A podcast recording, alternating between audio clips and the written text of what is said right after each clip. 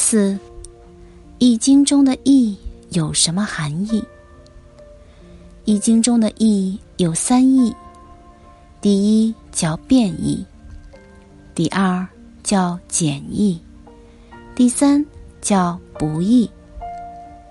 变易，所谓变易，是《易经》告诉我们，世界上的事、人乃至宇宙万物，没有一样东西是不变的。在时空当中，没有一件事、一件物、一种状况、一种思想是不变的，都是要变的。简易，《易经》的简易也是最高的原则。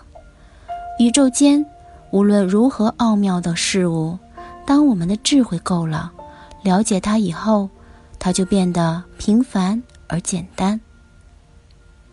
不易。万事万物随时随地都在变，可是却有一项永远不变的东西存在，就是能变出万象的那个东西是不变的，那是永恒存在的。